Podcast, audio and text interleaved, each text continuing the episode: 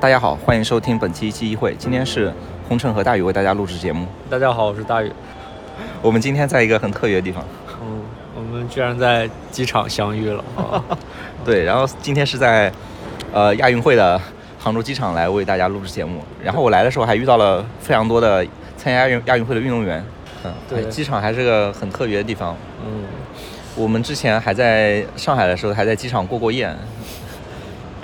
你在上海的时候，机场过过夜？对是我们吗？还是你自己？啊、我们那个时候不是去呼和浩特嘛，哦然后一帮那个从浙江出发的人，先火车到了上海，因为那个杭州的飞机它去呼和浩特特别晚嘛，只有晚上十一点的，我们就先去了上海，上海坐的飞机去的，然后回来的时候就是说嗯票没买巧，嗯，然后时间买的不好，火车是第是第二天的，当天买不到了，所以我们就一帮人在机场睡了一晚上。那当时什么感觉啊？就是就是会，是更觉得这个是一个年轻的新体验，为这个感觉到兴奋，还是觉得我操，我怎么买错票了，就有点懊恼？就是哪个情绪更多一点？呃，新体验更多一点嘛，我觉得我这人还挺随遇而安的。嗯然后我想想，就是更早的时候，比如说我大学那个时候，嗯呃，跑去呃武汉、四川那些地方玩，嗯，就一个人去啊。然后我竟然买的是坐票啊、哦，你让我现在我都麻了吧？对，你让我现在我硬卧我可能都不乐意坐吧，我嗯可能是不是得做个软卧是吧？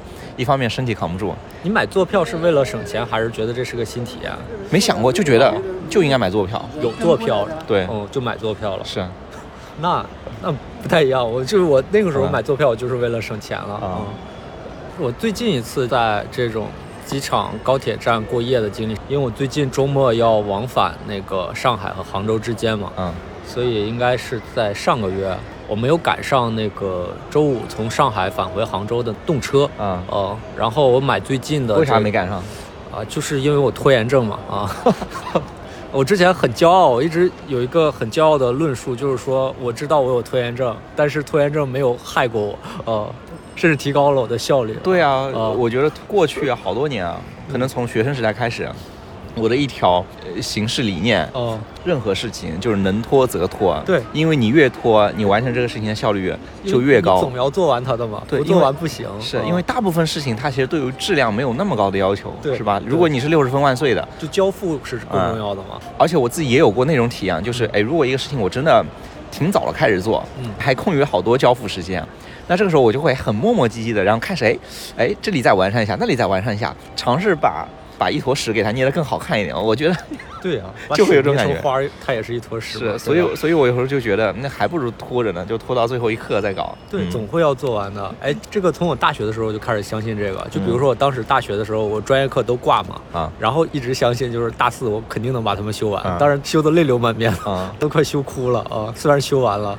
然后但是我就会学一些别人的专业课嘛，啊甚至帮一些其他专业的女朋友写作业嘛。啊然后我就一直很相信这一套，所以为什么我上个月就是搞得很晚，因为我啊就是极限的算了一个压时间。缩时间。对，就举个例子，就是如果整个全程，我当时从上海的张江高科到那个上海虹桥，啊呃，从公司出发还有一点时间，如果啊不发生任何变故的话，啊一个小时可能零十分钟左右是能到的。啊然后就留了一个小时零十分钟左右，结果好死不死，我坐的那个车它会中间的在一个地方换乘，嗯。我又没有看清楚，好像是淞沪路还是什么呀，一个站就是到那个虹桥还有两站的地方，结果他就换乘了，啊。然后把我们都赶出去了。啊。我当时就觉得不行，哦。这三分钟对我来说很重要，而且不止三分钟，啊。中间等啊或者怎么样，可能得四五分钟，啊！我就差这四五分钟，啊。就我健步如飞的跑起来也差这四五分钟。啊最开始我就觉得有点懊恼，觉得这是自己的一种无能。嗯我倒没有就是觉得拖延症是问题，啊我觉得是怎么没把这个时间算好呢？啊，啊这五分钟我为什么没算进去？嗯如果算进去的话，我觉得我拖延症就是完美的啊嗯，然后就没问题。但是就没办法呀，然后我就说找那个窗口售票，我说要最近一班嗯从上海到杭州的票，第二天了。然后又是第二天很早，刚好是第二天的五点钟。嗯那我当时在那个高铁站的时候，大概也就都到八九点了。当时我算了一下，还有这么点儿时间。第二天五点钟，如果我想过来的话，我又要打车，嗯我就觉得有点浪费。所以我在想，我就决定说，再不我在这儿也过一个夜吧，觉得问题不大嘛。啊所以我就买好票之后，我就去那个上海虹桥的二楼，那个是一个用餐区，嗯找了一个凳子，然后还有几个大哥，应该跟我处境差不多，嗯他们占了几个凳子，我也占了一条，虹桥的环境还挺好的。相对还行。嗯然后这个故事呢，正常来讲，在我的理解就是。我睡到了第二天早上四点，我定个闹钟，然后我就开开心心的，嗯我就去坐高铁，我就走了嘛。嗯但事实上不是这个样子，大概我迷迷糊糊的睡到晚上十点左右，然后有工作人员上来了，赶你们，来赶我们走。嗯当时还很自作聪明，你知道吧？有个大哥明显很不情愿，他被叫醒了，还有起床气。啊 然后呢，那人叫他，他就不想下去。啊然后我就很理解工作人员，都是工作嘛，要互相理解。我跟那个大哥说，我们可以这个样子啊，他来二楼赶我们，我们去一楼找个地方啊，偷偷藏起来，或者说躲一躲。啊然后呢，他总要下班的嘛，对不对？啊等他下班了之后，我们再回二楼继续睡。啊大哥听完觉得我这主意就很好，哎有道理哦有道理，这小伙机灵哦然后他就听劝，他也就嗯下去了。嗯结果我的理解是有问题的，我也是第一次在这儿过夜，嗯是叫把人都清掉的。然后你要知道，在那个时间，高铁站出现的所有人，他们都是晚到的。嗯，其实他们是很慌乱的，你知道吧？他本身就是。也不是所有人像我心这么大，我还觉得这是个新体验，新体验个屁！啊对于有一些人来说，他们老这样有一些是老人，他也是不小心，然后就晚到了。啊还有一些甚至是老外，嗯，我都不知道他是不是中文说的很好。啊所以我当时还拍了几张照片，不同的人被这个工作人员苦口婆心劝往出赶的这个过程，有的人甚至装作听不懂，他就不想走，因为他不知道他出去去哪里啊，啊因为他等的就是第二天的车嘛，所以千奇百怪的这种的。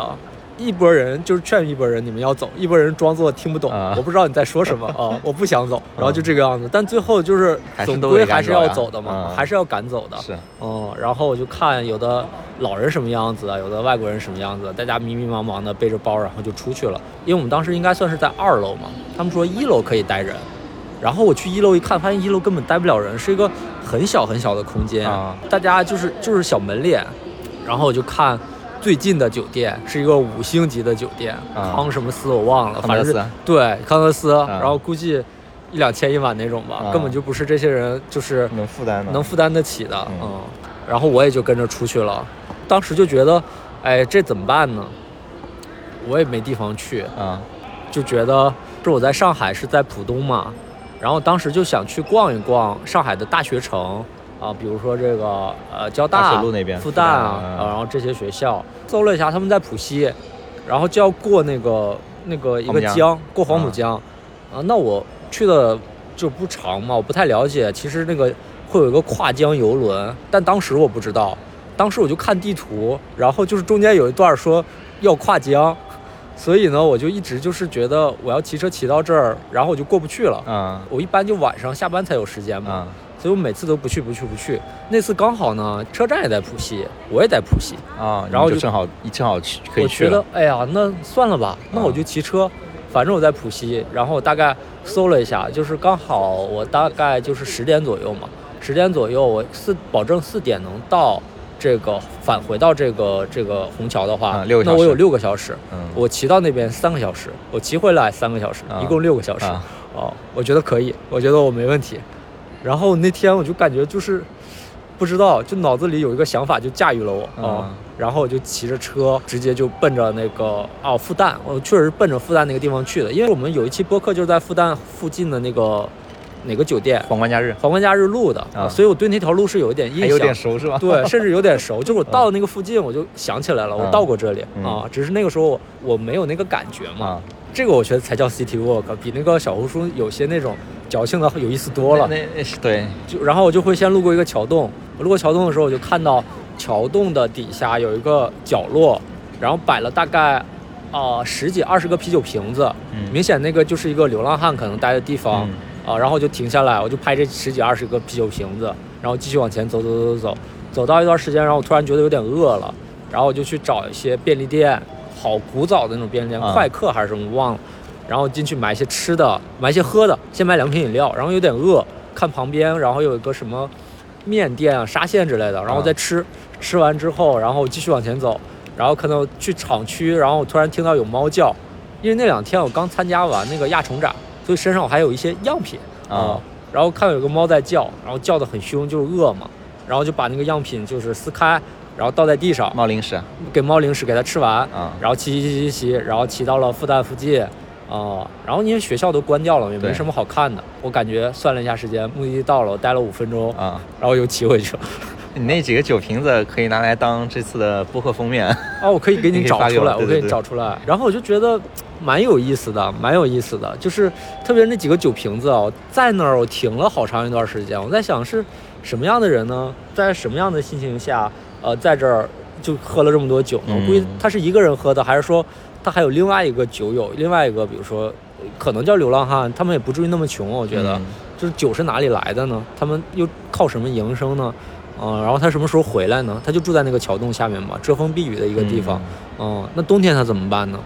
我不是跟你讲过，我家里有些亲戚嘛，就是都是比较穷苦的一些的。嗯。有一个亲戚就是他在冬天的时候，东北的冬天啊，他没有饭吃，他就是家里那地方拆迁有个小棚子，那就是他的一个临时居所。嗯。然后他去外边讨饭吃，就去那种美食城，嗯。别人吃剩下的，如果老板不是特别那种，因为他比较脏，他自己看起来不是很干净嘛，啊。有人会怕他影响生意。啊，如果有些老板人好一点就无所谓的，啊。他就去把那个东西拿走，然后那个亲戚就在，呃，有一个冬天太冷了，然后就冻死在小棚子里了，啊、就这个样子。嗯所以我当时就是看到那些酒瓶子，我第一个感觉就是，上海的流浪汉和我们长春的流浪汉比起来，会不会那稍微幸福一点，至少他冻不死，对吧？因为那个温度，我们极限的温度能到零下三四十度，嗯哦，而且我们那个有的冻死的人，他是喝酒冻死的，嗯就是喝完酒之后，整个人就，没意识了嘛，嗯直接就倒在路上了。他就是冻的时候他也没反应，嗯然后最后整个人就僵了，就死掉了。嗯，也有这样的人。我忘了那个亲戚是喝酒喝多了然后冻死的，还是说应该很难纯的，就是那种纯粹的冻死，那个嗯过程太痛苦了。对，嗯，反正就这么死掉了。然后我当时就想，那他是什么样的人呢？就是会不会南方的流浪汉比北方的流浪汉要纯天然的，至少命能活得就是长一点啊？你们那儿夏天野外蛇虫鼠蚁的多吗？哎，这个倒不是很多，哦其实不是很多。那这个是北方流浪汉稍微幸福一点的地方对，因为你也去看过，比如说嗯举个例子，你也去看长春的那个南湖公园嘛，啊，是就是草不是那么的长，嗯然后平原，反正蛇我是很少见到的。嗯你要说蚂蚁、虫子，大家也都有。我觉得相对来讲啊，北方的这个蚊子比南方的蚊子还是，就算个头长得大一些，但毒性没那么强。啊嗯，南方的蚊子真的是咬完之后就是 立刻一个立刻一个大包嗯鼓起来了，是很惊讶那种。嗯所以我就觉得，哎，这个挺有意思的。然后鬼使神差的，这个 city，City Walk，city walk，说 city City bike biking 啊 biking 啊 biking，然后就 biking 完了，嗯呃，很有意思。这就是这个就有点像什么呢？比如说我在杭州的时候不也一样吗？啊这也是鬼使神差，对吧？就是我没有骑行路线，啊我也不知道在小红书上搜什么骑行路线，啊，但是后来我就拥有了一条自己的骑行路线。是就是比如说我当时从余杭，然后一路骑车骑到老东岳，然后在老东岳那边，然后把共享单车停掉，然后从老东岳开始往上爬，嗯然后爬到法华寺，再往上爬，爬到这个最顶上，爬到北高峰第一财神庙，再往下走，往下走就先到我最喜欢的韬光寺，嗯然后韬光寺再往下走就开始到永福寺，永福寺再往下走到灵印。呃永永福寺有杭州最好吃的臭豆腐，哦呃，给你也给大家推荐一下。可以可以可以，呃，但那边去的话，你得去的早。然后永福寺它里面它是皇家寺庙最开始。啊，它只对呃茶客开放啊，它它的那个素斋，怎么样成为它的茶客呢？就是你进去，你先点茶，哦，点茶的时候，然后说要素斋，要素斋的时候问问一下那个有没有臭豆腐，就是要得问啊，这个是属于隐藏菜单是吗？啊、因为素斋它都是那个呃统一的，但那个臭豆腐它是量比较有限的，如果你想吃的话，是需要再多付钱的吗？还是说、呃都要钱啊。哦，我以为说就你不小心戳破它，其实还有臭豆腐，他给你了就不要钱了。反正就是早点去，去晚了就没有了。那我还真没吃过。但我这是十年前的经验，现在也不知道是不是这样子了。嗯然后你看，就这些，我觉得我不太会，就是说都骑行了，然后我还就是要，你记得吗？最开始，比如说你不是送我一辆自行车嘛，对，然后你也给我，就是我也搜一些路线，嗯但那些路线我就我觉得有些终点还可以，嗯但是我绝对不会骑它那个路线，啊嗯就是我到这儿就好了。这个也像就是我们聊大学的时候旅旅行的一些经历嘛。嗯那我那个第一次出去旅行，就自己出去旅行的时候，我就大概就是，嗯，当时去整个大西北，然后就那次大概十一期间吧，我去了敦煌，然后去了昆仑山，昆仑山在哪个一个盆地叫塔里木盆地，嗯，然后又返回到青海西宁，然后最后又回来，啊，然后当然最开始的起点到兰州。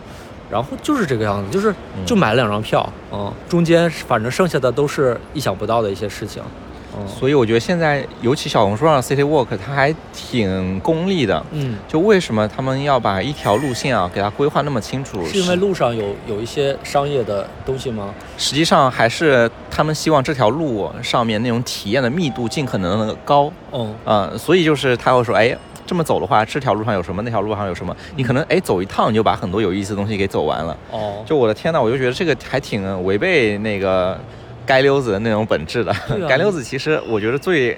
呃，美好的其实就是和你说那个差不多嘛，就是、哦对我有一些目的地，然后我意想不到的去走一走，对，我就觉得嗯。那种打卡式的，说实话就是挺无能的，挺功利的。嗯。就是很无能，就是你都已经追求一种自由状态了，然后结果还是路规划得线是别人清清楚楚给你指定好的，嗯。不是很无能吗？我就觉得很无能，嗯。就是不说别的，你就遇不到我我想遇到那些酒瓶子，对吧？但是这个东西我写出来，我都不忍心把它写出来。对如果我写出来，会不会这些酒瓶子的主人被人打扰到？嗯我觉得这种打扰就是一种素质差，嗯，我都不忍心。嗯、或者说就酒瓶子这个东西啊，嗯它只有真的在你逛的时候无意间的遇到了，然后你才会觉得这个东西哎有意思，对我是一种新的体验。但如果你真的把它当成一个很功利的东西去写出来啊，你就会发现哎这个东西好像并不怎么好像吸引我。你说那个地方下面有一个流浪汉的聚集点，然后经常会有人在喝酒，有批酒瓶子，哦，哎这个东西天然不对你产生吸引是吧？对，嗯这个吸引力其实有一部分是我的想象力啊、哦，然后你想象力还有未知嘛？对，嗯因为我不知道它背后是什么。如果真的看到五个流浪汉在那里脏兮兮的，大家在那儿举杯欢庆，嗯我也不会觉得这个不好。但是啊我觉得它和我想象中的那个有意思的东西，它又有一定的偏差。我之前在杭州也有过类似的这种经历吧，但我那个就是应应该会比较苦一点。我是大学的时候，有一天晚上九点半吧，跟我那个时候的女票，我们在学校里呃下完晚自习啊，嗯瞎逛的时候，九点多突然想，哎，要不要出去走一走？嗯。然后我们就就想好啊，边上正好也来一辆那个出租车嘛，我们就直接把它拦下了，哦然后一摸口袋里，两个人加起来三十六块钱，那你就要去一个十八块钱能到的地方吗？不是，哦，呃，那个时候也没有那个呃什么手机支付嘛，嗯。然后我们就说好，师傅你就帮我往虎跑那个方向开，哦，开到三十六块钱的地方停下，啊，你们学校当时校区是离那儿比较近的，是吧？紫在紫金啊不近啊，三十六块钱啊，杭州能开很远了。哦哦呃，然后我们就开，然后开到虎跑一个三里，哎，当他的表跳到三十六块钱的时候，妈呀，那是什么地方？就一个黑黢黢的，边上都黑灯瞎火的，你可以列为就有点像那个虎跑隧道过了之后的那那那段路啊哦。哦哦然后那个师傅说哦不行，这个地方太吓人了，我再给你往前开一点吧。然后他就再给我往前开，开到一个三十八块钱地方，说哎这里下吧，但他也只收我三十六块钱啊哦对，我想说的是这个，他只收你三十六，对那个是他就是送你的啊，啊，对，送你了三块钱的路。啊是哦那还是个冬天啊。然后嗯我们两个就一块围巾啊，那个围巾还要特别长，我们两个就围在一起，哆哆嗦嗦的哦从那里走回来。嗯，最大的问题是啥？就是我们把钱全给花完了。对，然后回来路上大概我们走了可能快有四个小时，嗯，啊，大晚上的，反正走到凌晨吧才到呃学校。我很喜欢这样是很好玩啊。嗯，我很喜欢。嗯，然后我们那时候饿到什么程度？就是走过去看到一家便利店，然后我们两个都哇馋的不行，饿的不行，哦。但是实在没法进去，我们就商量说，哎，你看啊、我们至少身上带着那个我们学校校园卡。哎，但你看我们学校相关那种机构其实很多，什么有些那个呃呃酒店啊，有些什么呃研究院啊什么。明，白哎明白，能不能拿这张卡进去？就像一些协议协议的分支机构、协议啊酒店那样的，是嗯，能不能拿张卡进去化缘？哦化缘化个化个二十块钱，然后说，哎呦，我后面再还给你。那个时候都已经饿成这个样子那你，们有行动吗？这个是没有，没敢，我我这么我们对我们这么内向的人，哦然后后来我们就是还是硬着头皮就往回走。嗯所以这段经历比较有意思的还是那个前前半段还是挺有意思的，就是没有那么饿的时候啊。嗯那个时候我们就大概就是从虎跑，嗯然后往往西边走出来，往东边走，往嗯东边走就快到西湖那块了嘛。嗯嗯然后到西湖的北边那边走了一段之后，又开始那个向北走，然后就要准备去呃回学校了嘛。嗯，就那那一段还挺舒服的，就是嗯、大晚上的，呃西湖景区嘛，还挺好玩的。但走到后面就实在是又饿又饿又累了。就是基本没遇到什么人吗？还是说偶尔会遇到一些你觉得可能还能记得住的人，有吗？可能凌晨三四点的时候，发现就是那个时候突然，呃，其实越来越多的人出现了，但那些人都是一些大妈大叔那种人。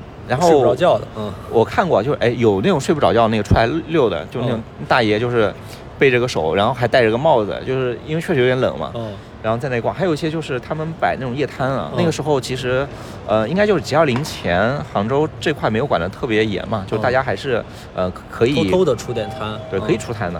那他们正好收摊，推着一辆那个车，那个车上嗯已经完全没有那种热腾腾的气了，就已经完全熄火了。售罄了，嗯啊，售罄了，然后他们推回去，然后还有一些就是，呃，早点店就真的已经全部开始开门了，嗯。清洁工哎，已经哗哗哗的开始那个扫马路了，对，嗯，就感觉城市城市慢慢的活过来了，嗯。就是恢复了一些活力，是。就是他们先先点开了这个活力的这个初始的这个点，对嗯，就那是我第一次吧，对于一个凌晨四点的杭州 有一个呃大概的印象。你这是第一次吗？所以你大学的时候很少就是有通宵的这种经历吗？他就是通宵经历很多，嗯，但是都是在学校周边活动嘛，会在外边通宵对吗？在外面通宵，但是比如说通宵也是跑 KTV 里面去通宵。对对对，我们也是啊但通过宵之后，其实那那你又过一条街，你就又回学校了嘛，所以你会回去是吗？会。回去。那你通宵到几点一般？呃，不一定啊，就哎，我操，这有有点吵，嗯，没关系，没事，继续说。通宵的话，呃，如果说在 KTV 睡着了，那可能就是到第二天六七点；如果没睡着，可能就到四五点，蒙蒙亮的时候就回去。所以所以你通宵的时候睡觉的时候也在 KTV 睡？对呀、哦那个时候很神奇，就是啊，我操，大家轮流唱歌嘛。那个你困得不行的时候，别人唱的再嗨，开始开始唱那个说唱了，然后哦你还是能睡得着。明白，我我当时是这样，我当时刚好我们高中有些同学就是在川大那边多一点，嗯然后我就去川大，因为川大在市里嘛，我们学校在县，呃，嗯在郫县，嗯所以我就去找他们。可能当时我不知道是什么原因，可能是因为我们钱不够多，嗯所以我们当时包的那种场就是属于到凌晨可能十二点还是一两点，嗯时间就到了。哦，所以我们不会包到第二天的凌晨，嗯也是为了节省嘛。节省而且唱到那个时候，大家也都唱不动了，你知道吧？嗯很少有人真的能唱通宵的，嗯那个嗓子也太硬了。嗯所以我们一般到两三点的时候，我们就要出去找一个地方，学校也回不去了嘛，所以我们就去麦当劳，二十四小时那种，我们就去那儿。然后你在麦当劳的二楼也会看到形形色色的人。嗯我发现就是我在我的很多的这种，我也不知道我们描述的这些这些经历里啊，我觉得人都是很重要的因素。对，然后就会看到有的人他可能真的把麦当劳当成一个自己的日常的一个居所，你知道吗？就比如说他在外边，可能他是个流浪汉，嗯他是一个乞讨者，或者他是一个自由工作者，那他会背着一个包，然后到麦当劳的二楼了，嗯。然后他会找一个长椅躺下就睡，睡完之后第二天早上天蒙蒙亮的时候，呃，他。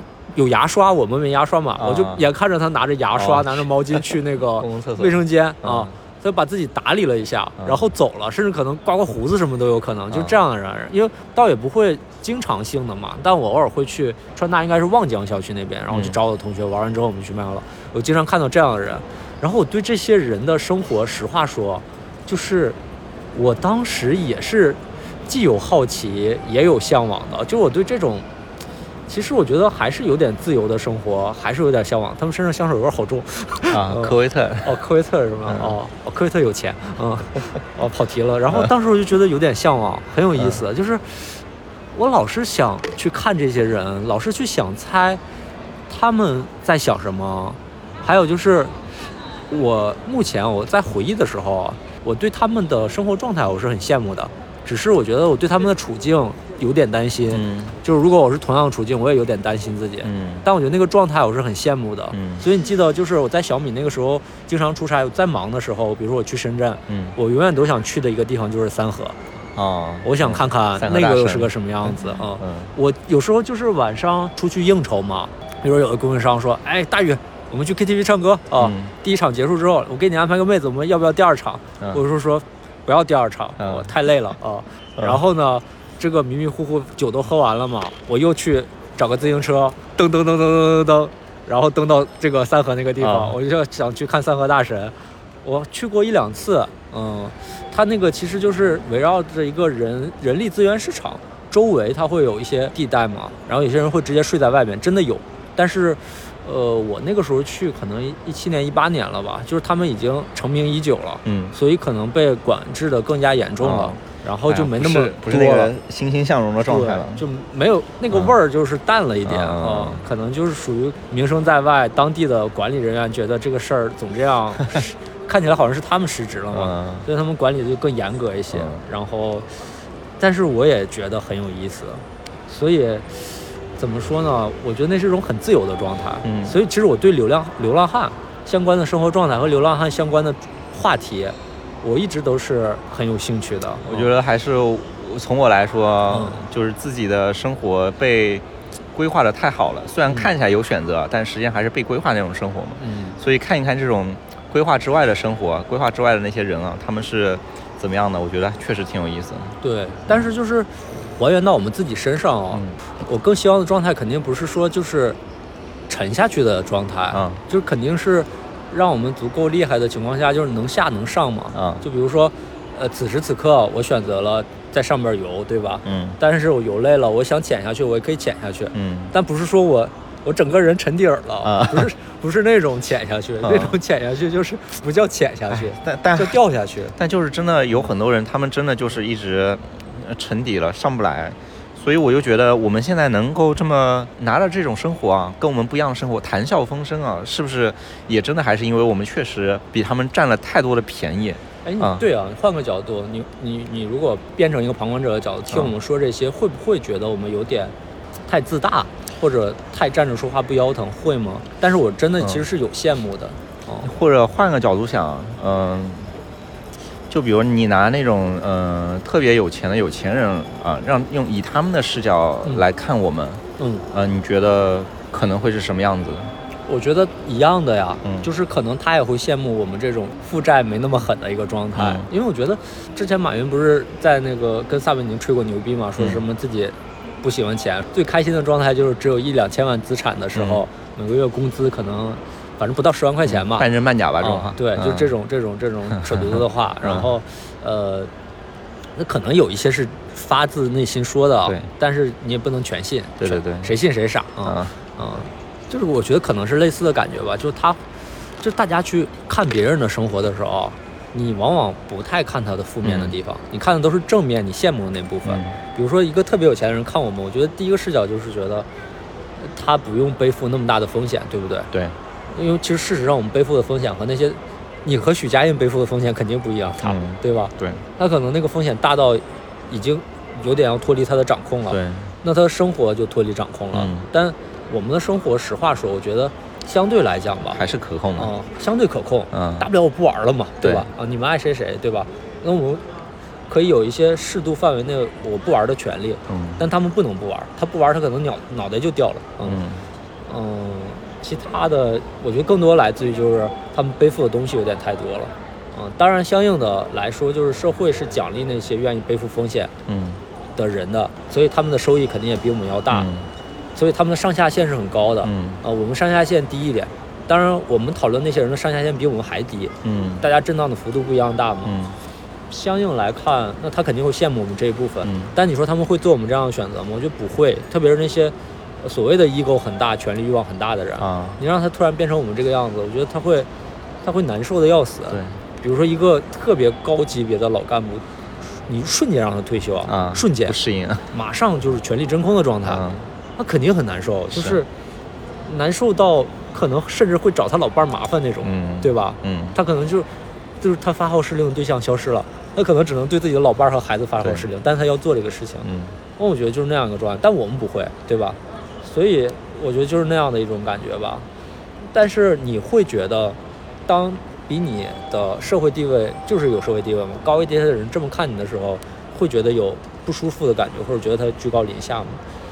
我就是因为有这感觉，所以我才刚才说，哎，当我们在讨论那些三个大神这些人的时候啊，呃，就是我们这么这么一种讨论，在他们眼里看起来到底是一种什么样的感觉啊？就比如说我们去我向上看的时候，嗯。其实你也说了嘛，就是呃，他们拿到现在这样的社会地位和资源，嗯。很大一部分是运气，啊，嗯，然后运气，然后包括我们其实呃拿到现在呃这样的一些，不管信息啊还是资源啊，说实话，也有很多运气在里面。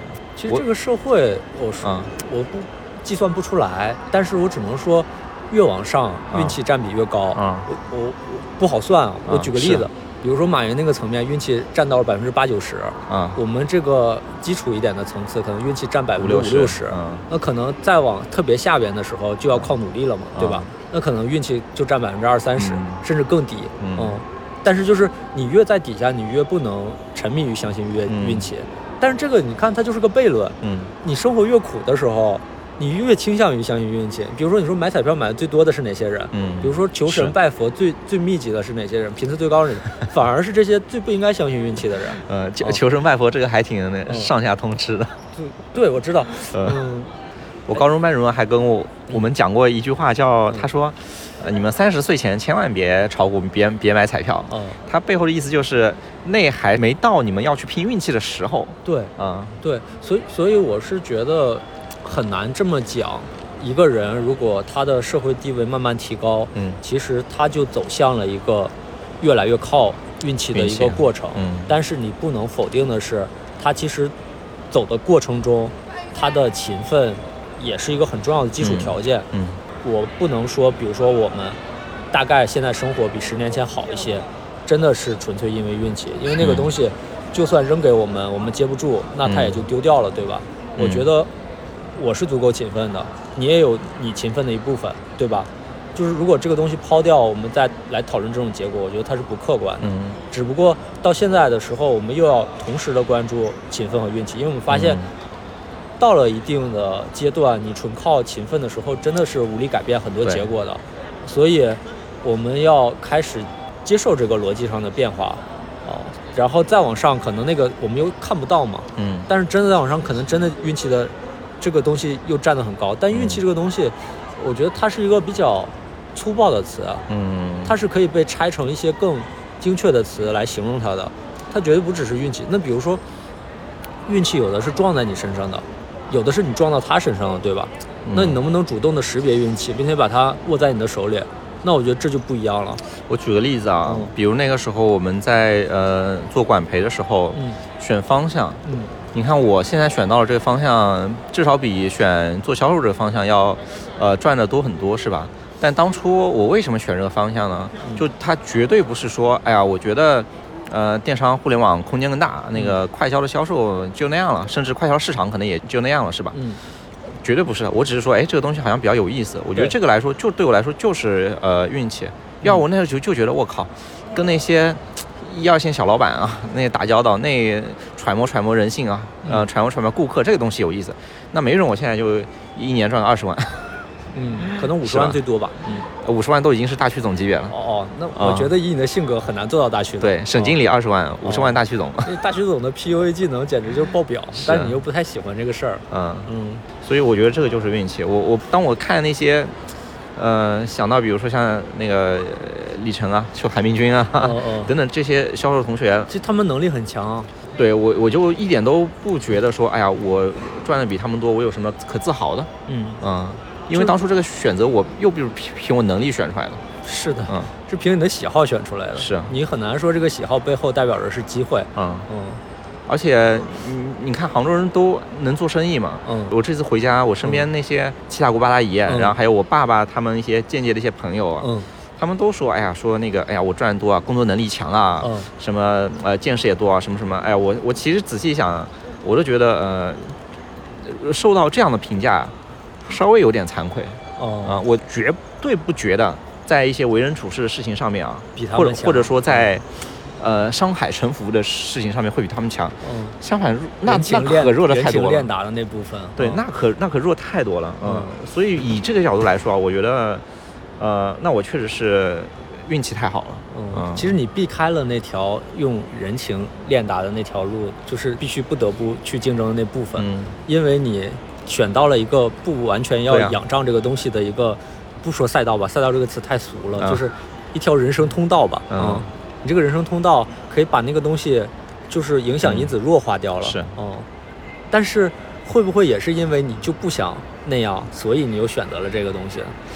所以你说它到底是运气还是来自于你比较笃定的东西呢？那笃定是不是运气的一部分呢？就有一些东西，我觉得它是不应该去躲的。嗯呃，以前我对不喜欢的东西啊，就是躲，嗯呃，嗯包括比如说那个呃家里说的一些大人的一些老的观念啊，嗯然后以及你说人情练达这个事情啊，嗯现在我觉得这个东西它，呃，你但凡，呃，想要更了解你自己啊，我都不说你去了解别人，你但凡想要更了解自己啊，你就得去通过这些事儿，从别人的身上，然后从跟别人交往的的过程中，然后你去看到你自己是个什么样子的嘛。所以就是，如果你不走到这个社会里面去，其你不用说了解世界啊，你了解自己，你可能都做不到。嗯啊，所以我觉得这是一个绝对的需要去经历的、不可去躲避的一个事情。对，就是它是两个部分嘛，嗯一个部分就是我们之前说的，就是你构建自己内心的一套模型，嗯对吧？这个可能靠你去内视自己的一个内审，是、嗯。就看自己的内心，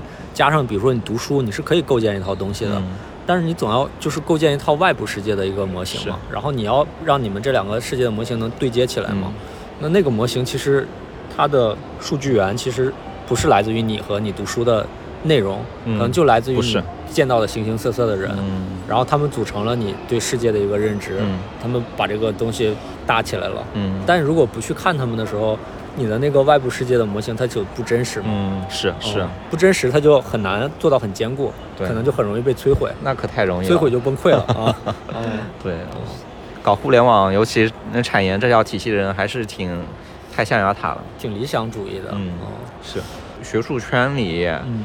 呃，互联网里面，嗯。就是不是特别那个嗯高层啊，嗯。然后又是偏一些技术活的那种人，嗯。呃，就是还挺象牙塔的，无论是行为啊还是想法，主要是对世界的认知还是比较简单吧。我有时候在想一个事情，你说做学术啊，嗯。这些人啊，他们是不是就要这个样子，这样才能让他的学术的路能走得更长远一点？就是一个做学术人，他需不需要特别人情练达？当然，就是抛开中国的一个社会现象啊，不是原来有人说，就是就算霍金来了中国，该给领导倒酒也得倒酒嘛，嗯啊。嗯就是先抛开这个东西啊，我们就把这个东西想得纯粹一点，是不是他就应该理想主义？这样他的学术才能怎么说对社会的影响因子啊、做得更大一些。这个得具体到一些方向上来说。对哦，你看啊，哪一些学科它的呃呃拿的资金是最多的？嗯。就比如说工学类的，对，然后还有一些呃基础研究会多吗？呃，基础研究越末端。啊、越应用端它越多，嗯。啊、越那个理论端越少，越少对，嗯。所以就是可能到什么，你到理论物理或者说到那个嗯、呃数学那一块，它就会相对少一点，但是嗯。到了呃应用的上面一些你要做做一些实验的内容，它就会多，就是离变现越近，能拿的钱也越多。也不完全是这个那个嗯。逻辑吧，就是如果是你离离变现太远，那可能你这个方向就呃研究就不热门了，但连做这个方向的人都那个很少。嗯嗯。呃，你你但凡需要比较重的资金投入了，你就很需要呢、去做一些这种事情，呃，嗯。因为你如果是纯研究纯数学的，那你需要什么东西啊？那不就不就是计算机，嗯 然后草稿纸，差不多，差不多就行了，给是吧？给两块黑板加一个计计算机就差不多，你去模拟呗。嗯、但如果真的到一些工程上的东西啊，那那种要批地啊、批楼啊、嗯啊、批巨大设备啊，那种那个你就完全是看你能不能拿课题了。嗯嗯、我觉得这种就你个人才华的空间啊，不会那么大，嗯、反倒是你真的得，呃，想办法怎么去跟，呃，资金方搞好关系。商业项目了。嗯是嗯嗯，你跟人家要这么多钱，总要给人家个交代，对，就是让别人知道你对我的投入是能回本的嘛，嗯。对吧？啊，其实投入回本这个东西是也已经到了才华的那一部分了，但是就是为什么这个东西给你，给了你之后，你那个交付的时候去评审啊，评审能不能过，啊，等等啊，这里面这就是很多很多那个，这就是给人敬酒那部分了。嗯哦，就都是需要混圈子的。嗯嗯，虽然怎么说呢？虽然其实我我现在心态已经慢慢变得入世一点了，但是我嗯依然还是不喜欢那些嗯、靠混圈子起来的人。嗯我还是觉得就是如果呃有真正的天才啊，嗯那种人他们能够不依赖圈子，然后去做出一些贡献的话，这种人我依然是呃极其敬佩的。有吗？国内有这样的天才吗？就是有出现嘛？其实我觉得有，肯定是有的，毕竟十几亿人呢，对吧？或者或者这么说啊，那些嗯、程序圈里的嗯。很多做那些开源软件的那些人，嗯。啊，这种人就呃很依赖个人才华啊，他们能够做出来，啊，不像是那个职场里面的一些打工的那些哎。呃所以从某种程度上来讲，你觉得比如说小包层 Flomo 那个叫什么来着？少男啊，少男算吗？啊，少男一半一半吧，哦。但是他的那个有商业化那部分。哦他有圈子，他的圈子是呃得先有产品陈思路这个东西，嗯。啊，要是没有产品陈述路这个东西，他个人 IP 起不来，个人 IP 起不来，其实它对应的，呃，有一些产品就呃就肯定不会像现在那么呃推得更顺利一点嘛，啊，明白。倒不是说那个呃瞧不起这种行为啊，嗯而是说他其实是把这个呃呃这两个东西结合的挺好的，对，但它本身也是有很多产品上的硬实力在那里的，就比如说 Flomo 小包装这种产品做出来，他们人就很厉害啊，对，是吧？你看他一个人贯穿了一条线，甚至啊嗯，Flomo 嗯同样的产品有吗？没有，别人就做不出来，嗯或者说别人就是没有这个呃信心，或者说再虚一点就没有这个情怀，呃，相信能能做这个东西因为现在很多产品经理是工具化的嘛，啊。他他可能能做某个点，但是他不能就是规划全线的同时，并且能躬身入局，再把对这个线做出来。对，嗯就那种呃叫 India，India 就是独立开发者嘛，就嗯独立开发者确实都是，嗯，呃我是很敬佩的这些人，嗯、就我觉得他们更接近于特别早期的我们说的那种产品经理。是的，是的，哦、就是一个人一肩挑，对吧？嗯，我把这东西领过来之后，我自己能分解消化，我能干自己上，我也能让别人上。是，严格意义上讲，就是一个 app 一个人就行了啊、嗯很就是他经典那种。嗯他他们又有手艺是吧？有手艺之后，你看像少男这种，他嗯同时还能够把自己的那些嗯、呃圈子能力对啊、给他再利用起来，那这个就是如虎添翼嘛。所以他本质不是靠混圈子起来，他本质还是靠呃手艺。对，对这种人我就还挺敬佩的，嗯。但如果真的靠纯混圈子的，哎，这不不举例了，嗯，即可上那可不少，嗯比比皆是啊。嗯嗯这种人我就觉得不值得吧。嗯对，忘了我们为什么聊到这里了，想不起来了啊。聊人嘛，啊啊，聊聊上上下下嘛。嗯，对啊，能上能下嘛，我就觉得真的能上能下比较好。就是我追求的理想生活，就是我羡慕下边的那些人能下得去，嗯嗯，因为我没有这种勇气，嗯 这种勇气还是来自于对自己的能力的一种，我觉得不自信。嗯就是你要是真的有这种自信，我就潜下去了，我相信我自己能浮上去，嗯对吧？但是呢，就不太敢啊，还是不太敢。所以你看，其实我刚才为什么聊少男，我觉得他是能上能下的，有可能吧，或者说，不是他，他就是呢，他以前是那个丁香园的产品负责人。嗯，嗯所以觉得还蛮厉害的，嗯。哦，我突然想到一个事情啊，但是这个可能有点跑题，就还是说就是，呃，骑行路线这个事儿，我想这个不跑题，这个才是原来的正题啊我。想补充一个事情，嗯哎呀，就是还是我对人，我特别喜欢观察人。嗯哦，我我我一直觉得好的产品经理就应该去观察人，因为你的产品最后给人用的嘛。嗯，我来讲一个补充一个故事，就是我觉得杭州的一个西湖有一段的建设太古早了，其实它建设是不好的，就是灵隐隧道。啊灵隐隧道是规划的不太好，它啊它建的太早了。呃，它的那个人行道和自行车和电动车道是一条道。嗯，我前一阵子在极客上刷到有一个图，大概也是类似，就是我知道。人在这里边走，自行车也在里边，电动车也在里边。嗯有一次我在那个刷了一个视频，就是一个人骑着自行车在前面，嗯后边一排电动车，动车然后那个人心里觉得很不好意思。嗯不好意思，就是因为他觉得挡人路了，但是他确实道就是窄到这种程度，而且还是个上坡。对一夫当关万夫莫开的那种道，他就在这边使劲骑，骑的我觉得啊骑的脚蹬子都冒火星子了，你知道吗？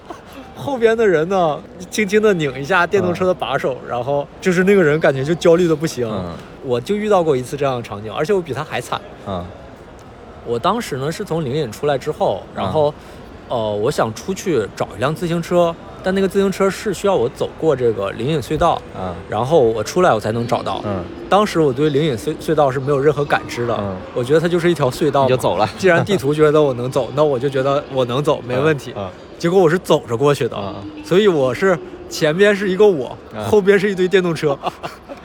我硬着头皮我走了一段，然后压力就大的不得了。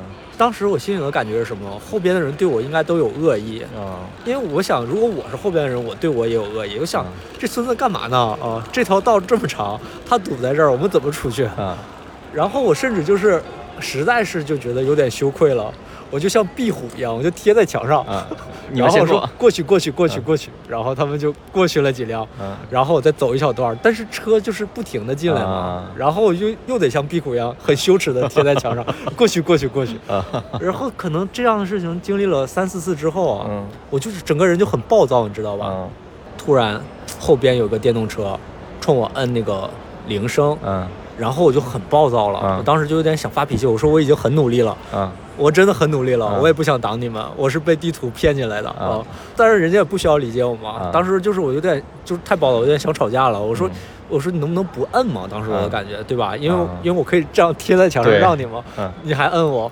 因为当时我还就不想听人说话，我就戴了个耳机，然后我就把耳机摘下来，然后嗯就想跟他理论了，嗯我才明白他为什么摁我。他想载你，对，嗯他的意思是说，我载你出去，这样你不挡路，你也不用这么尴尬了。嗯而且那个是个外卖员，嗯就是我觉得我我我可能以前脾气不好的时候，我对可能当然不多，可能一两个或者怎么样，我对有些外卖员会不耐烦或者怎么样啊。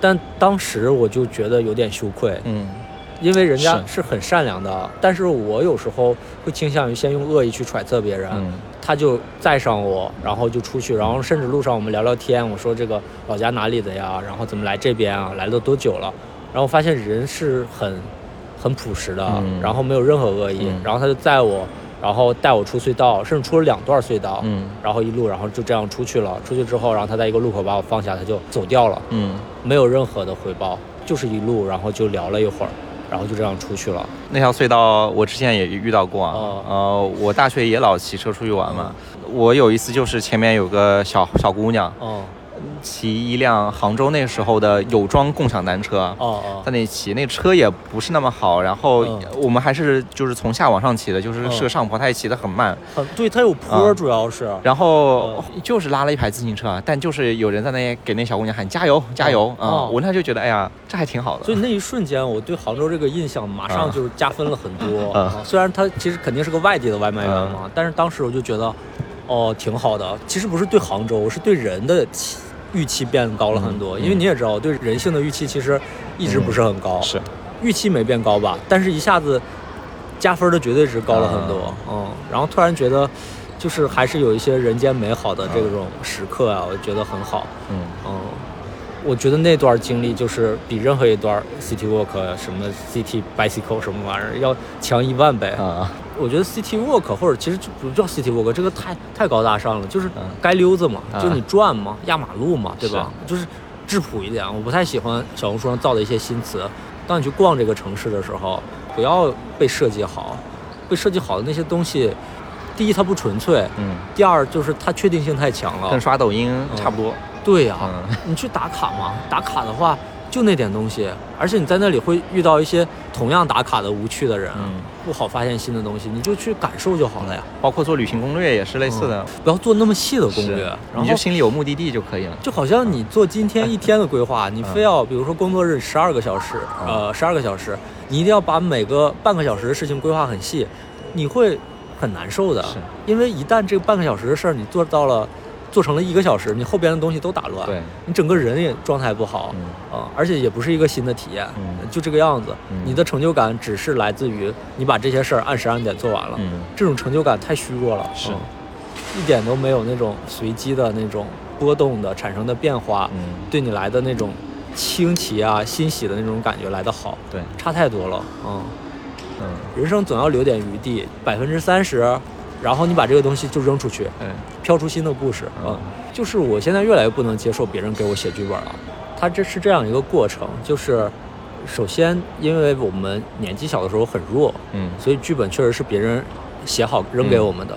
如果你嗯背离这个剧本，呃，你会受到很大的惩罚。嗯可能你的家庭、你的这个老师，啊、甚至你的一些公司上的一些人员关系，嗯就会让你马上受到一个巨大的负反馈。嗯但是其实，嗯、你可以走到下一个阶段，就是说，你相信这个剧本是自己是能写的。嗯就是我觉得至少从，呃，剧本别人给你写到你自己写剧本这个过程，这个是没有错的。嗯，这个就是也是我比较抵制小红书上面的一些笔记的原因。嗯我觉得那个也是你把剧本交给了一些人，啊就比如原来是你爸，原来是你妈，然后它现在变成了小红书的一个 KOC KOL，嗯区别是不大的。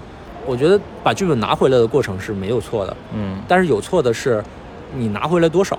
嗯，如果你百分之百拿回来，那我觉得也是错的。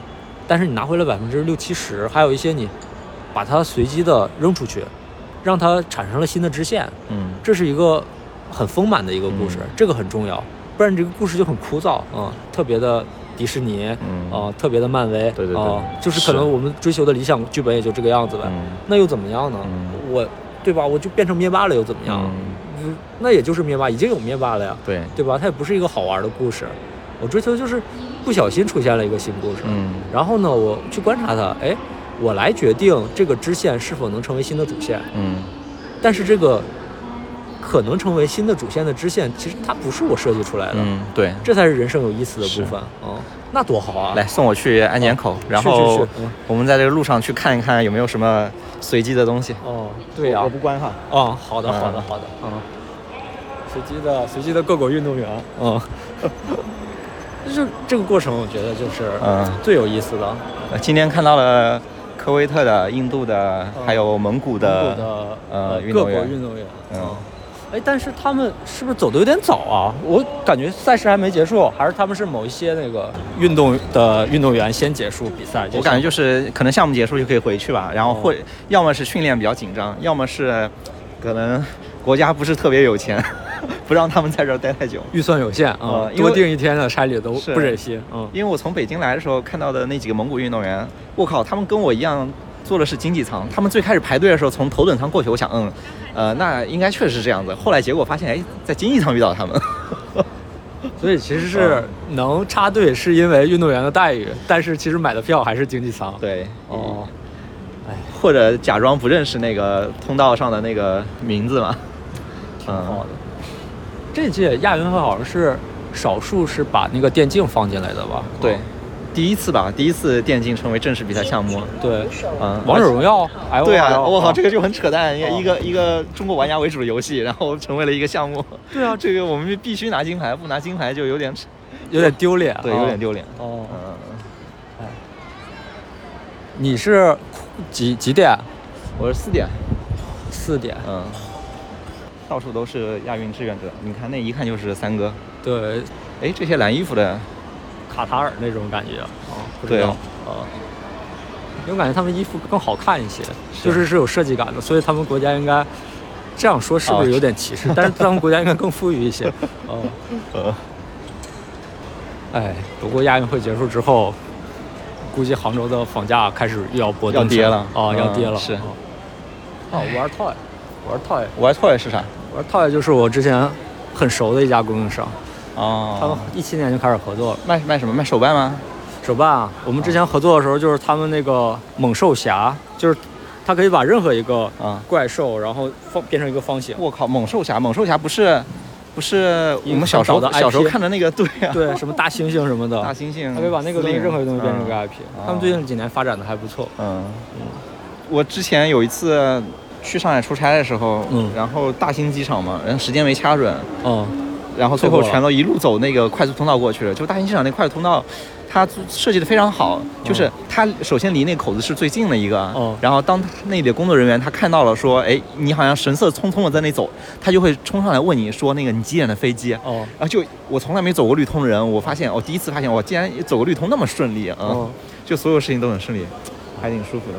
可以。哎这杭州新的这个航站楼，就是那些店比以前少少了一些我。觉得这个长得不错。嗯，哦，这姑娘是可以，但我哦感觉今天看到好多不错的外国姑娘。是的，我以前逛机场，我都会去书店里去逛一逛，但现在发现好像书店都越来越少了。就我觉得我们还是其实相对来讲，嗯就是我们去看打开真的看世界的时间和机会还是没那么多。如果后边有更多的时间，嗯我们应该真的去中国之外的世界多走走、多看看，哎，你哪怕就看美女也可以啊啊所以你知不知道我为什么那天突然跟你说，啊！要不赚他个一个亿吧？